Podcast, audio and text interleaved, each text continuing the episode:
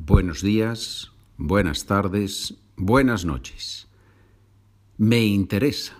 Ese es el título de este episodio, de esta lección en nuestro podcast español intermedio, español avanzado. Episodio, lección 274.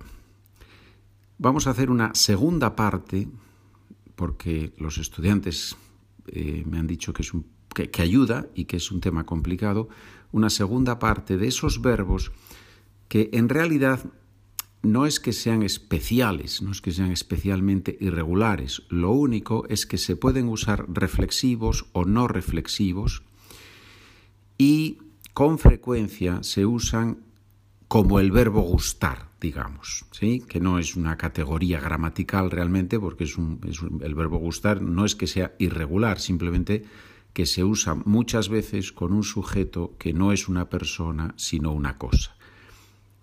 Y la persona a la que le gusta algo va con el pronombre de objeto indirecto, dativo para las lenguas que tienen casos, como el alemán, por ejemplo, o el latín, lenguas que tienen casos. Yo creo que este es un tema que, como muchas veces pasa con la gramática y con el español, lo mejor es verlo en la práctica. Verbo interesar, interesarse. A mi padre le interesan mucho los libros sobre mariposas. A mi padre le interesan mucho los libros sobre mariposas. El sujeto de la oración es los libros y por eso decimos interesan. Podríamos decir, los libros sobre mariposas interesan o le interesan mucho a mi padre. Pero es más normal en español empezar con la persona, a mi padre, y luego en español es típico, es una característica del español, además de decir a mi padre, usamos el pronombre de objeto indirecto. A mi padre le interesan mucho los libros sobre mariposas. Ese verbo se puede usar como un verbo reflexivo y en ese caso el sujeto ya no son los libros, sino mi padre. Mi padre se interesa mucho por los libros sobre mariposas. Mi padre se interesa.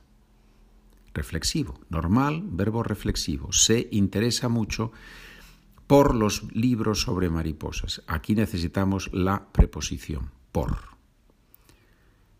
Otro ejemplo con el mismo, verbo. A mí me interesan mucho las biografías relacionadas con la Segunda Guerra Mundial. Atento a esta relacionadas con, muy útil, muy práctico. Repito la frase, a mí me interesan mucho las biografías relacionadas con la Segunda Guerra Mundial. Otra vez, uso, si quieres llamarlo así, uso como el verbo gustar. A mí me interesan. Y ahora, también en primera persona, uso reflexivo. Me intereso mucho por las biografías relacionadas con la Segunda Guerra Mundial. Me intereso mucho. Bien, si quieres, no sé si ayuda, pero si, sabes bien inglés, es un poco la diferencia entre something interests me y I am interested in something. Es diferente, ¿verdad? El significado no es tan diferente, pero la estructura es diferente. Y ahora, querido estudiante, tú vas a demostrar que has aprendido. Verbo convencer, convencerse. Leo la frase con un hueco y tú tienes que poner el verbo atento al tiempo verbal. El profesor a los alumnos para que se presentasen a un examen oficial. Repito la frase. El profesor a los alumnos para que se presentasen a un examen oficial.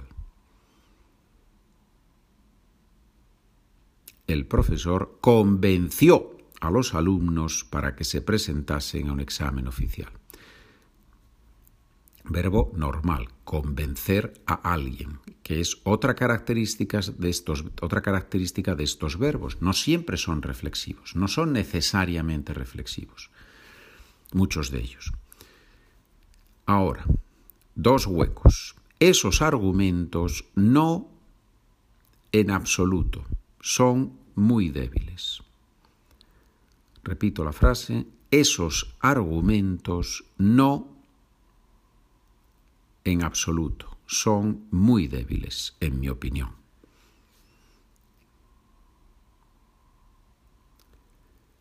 Esos argumentos no me convencen en absoluto, son muy débiles.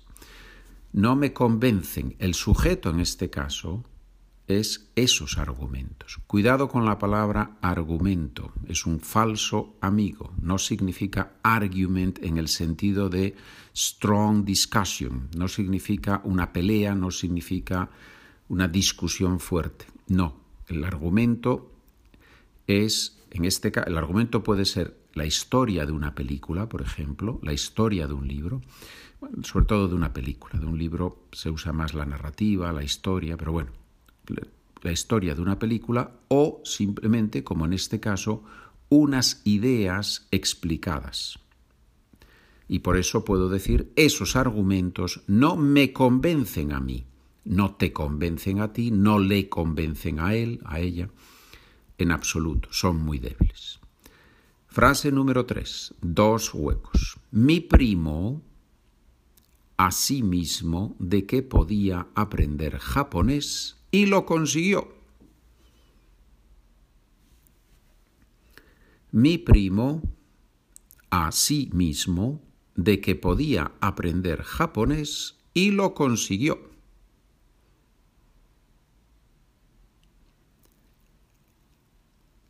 Mi primo se convenció a sí mismo de que podía aprender japonés y lo consiguió. Frase diferente mi tía para que estudiara japonés. Dos huecos. Seguimos hablando del primo, pero en este caso empezamos la frase con mi tía para que estudiara japonés. Mi tía le convenció, a mi primo, le convenció para que estudiara japonés. Y ahora, en el documento, tienes un ejercicio con cuatro oraciones y huecos. Voy a leer las oraciones.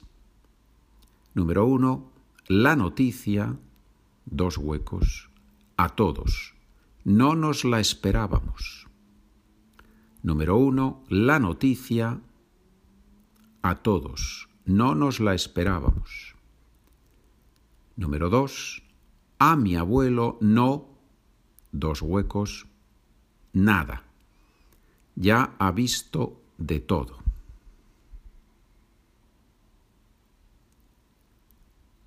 ¿Qué verbo estamos usando?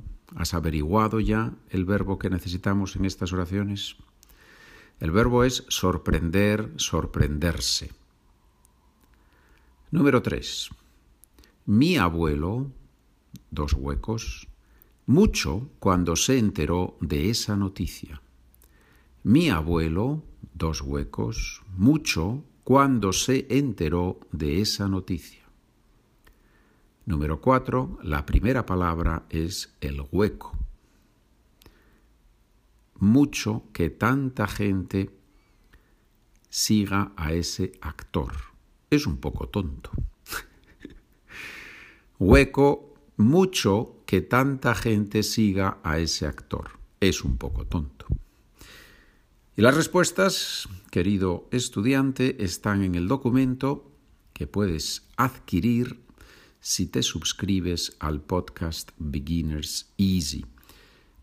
Ya sabes que si te suscribes a ese podcast recibirás también, además de los documentos de ese podcast, recibirás los documentos de este podcast a partir del 176.